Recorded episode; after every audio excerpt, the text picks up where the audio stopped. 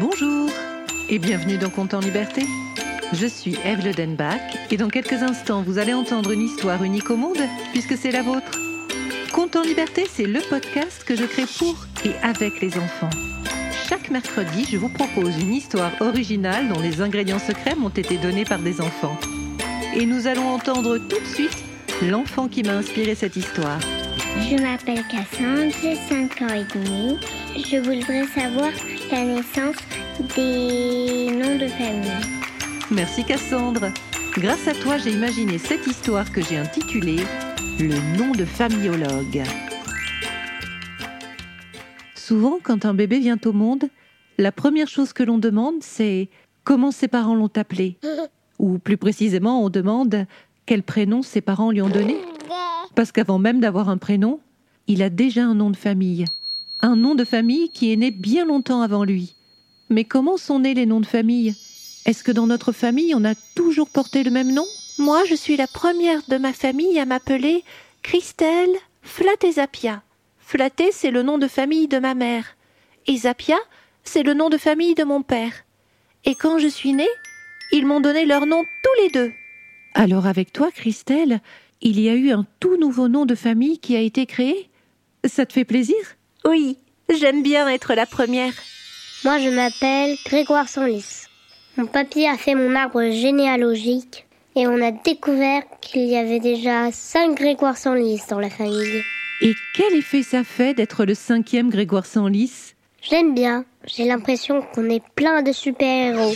À vous entendre, ça a l'air tout aussi amusant d'être le premier à porter un nom de famille ou d'être la cinquième personne de sa famille à porter les mêmes noms et les mêmes prénoms. Ça vaudrait le coup de rencontrer le nom de famillologue Il nous raconterait comment tout ça a commencé. C'est quoi un nom de famillologue Eh bien, comme son nom l'indique, c'est un spécialiste des noms de famille. Peut-être qu'il connaît encore d'autres Grégoire Sanlis. J'ai rencontré 13 Grégoire Sanlis avant toi. Et comme toi, ils aimaient tous les chats et la confiture de framboise. Vous connaissez tous les noms de famille? Et toutes les histoires qui vont avec aussi Eh oui, vous savez, les noms de famille sont nés pendant le Moyen Âge. Alors ça en fait des histoires. Vous voulez dire que personne n'avait de nom de famille avant le Moyen Âge? Au début, les humains étaient moins nombreux. Ils portaient juste un prénom et on faisait attention à ce que chacun ait un prénom différent. Comme ça, on ne se trompait pas. Et puis, les gens se sont mis à voyager. Et lorsqu'ils arrivaient dans un nouveau village, parfois, ça devenait compliqué.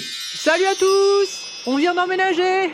Moi je m'appelle Pierre. Ah ben non, non. Non, Pierre c'est mon nom. Eh, j'étais là avant toi moi. Ah bah désolé gars, c'est vrai que ça risque d'être compliqué. Ouais parce que du coup quand on va dire Pierre, ben... Comment on saura si c'est toi ou si c'est moi qu'on appelle? Eh ben, vu que j'étais là avant toi, t'as qu'à plus t'appeler Pierre. Ah bah non Non, moi je suis habitué à m'appeler Pierre. Je m'appelle Pierre depuis que je suis bébé. Mais fort heureusement, dans ces cas-là, il y avait toujours quelqu'un qui avait une bonne idée. Démonstration. Toi, le nouveau Pierre, tu es roux. On va t'appeler Pierre le roux. Et toi, l'ancien Pierre, tu es boulanger. On va t'appeler Pierre Boulanger. Alors les noms de famille viennent des métiers de nos ancêtres ou de leur couleur de cheveux? Les métiers, l'apparence physique, le lieu de vie, dire qu'on a beaucoup improvisé. On faisait au cas par cas.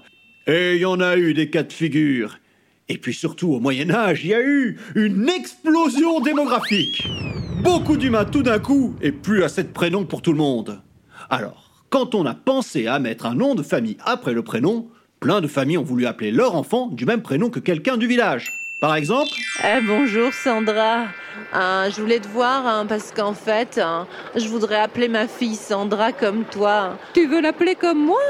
Oh mais oui Je ne savais pas que tu aimais mon prénom comme ça. Alors du coup, ben, faudrait que on trouve un nom en plus pour qu'on vous confonde pas. Je vais avoir un nom en plus. Très bien, alors qu'est-ce qu'on pourrait trouver? Oh tiens, j'habite à côté de la forêt, alors je pourrais m'appeler Sandra la forêt. C'est bien, non? Ah ouais, c'est trop cool. Et alors, la petite Sandra, tu vas lui donner un nom en plus, non? Tu y as déjà pensé? Ben, je vais l'appeler euh, Sandra. Sandra. La couverture, ça gratte. Parce que je trouve que quand on met pas de drap, eh ben, la couverture, ça. Quelques noms de famille sont nés au Moyen Âge et sont toujours portés de nos jours. Le nom La Forêt est resté. Mais la couverture Sagrate a perdu un peu de son sens au fil des ans. L'arrière, arrière petite fille de Sandra la couverture Sagrate s'appelait Marie. Et Marie était très frileuse, elle ne voulait pas dire du mal des couvertures. Alors, quand elle s'est mariée, elle a porté le nom de famille de son mari, Martin. Le mari de Marie s'appelait Martin? Oui, Joseph Martin. Joseph ou Martin? Joseph, c'était son prénom, et Martin, le prénom de son père. Parfois, pour trouver un nom de famille, on rajoutait juste le prénom du père après son prénom. Et Joseph Martin, ça voulait dire Joseph, fils de Martin. Et c'est quoi les autres noms de famille célèbres en France? Martin est le nom de famille le plus porté en France depuis 1650. Il y a aussi Bernard et puis Thomas. Encore des prénoms qui sont devenus des noms de famille. C'était assez pratique de donner le prénom du père comme nom de famille. On voyait tout de suite de qui on parlait. On se disait Ah mais oui, c'est Catherine Bernard, la fille de Bernard. Ou encore C'est Sankara Thomas, la fille de ce bon vieux Thomas. Et le nom de familleologue, c'est ton nom ou c'est ton prénom? Ni l'un ni l'autre, c'est mon pseudo. C'est quoi un pseudo Parfois, tu ne veux pas dire ton nom ou ton prénom, alors tu inventes un autre nom pour que tout le monde t'appelle comme ça. Et c'est quoi votre vrai nom? Si je vous le dis, ce sera la fin de cette histoire. Vous voulez vraiment savoir? Oui On veut savoir. Allez, dites-le nous Vous l'aurez voulu. Je m'appelle John. John Duff. Comme un jaune d'œuf? Je sais, oui. La prochaine fois que vous voudrez que je vous raconte une histoire, appelez-moi par mon pseudo le nom de familleologue. C'était Conte en liberté et cette histoire n'aurait jamais vu le jour sans la participation de Cassandre. Je remercie Raphaël qui a prêté sa voix à Grégoire Sanlis et Nicolas Malron au nom de familleologue. Et enfin, je remercie Nicolas Lenoir pour le mixage et les effets sonores. Si vous avez aimé cet épisode, n'hésitez pas à le partager, à écrire un commentaire, à lui mettre 5 étoiles. C'est toujours le meilleur moyen pour le faire découvrir. Vous pouvez aussi vous abonner pour ne manquer aucun épisode.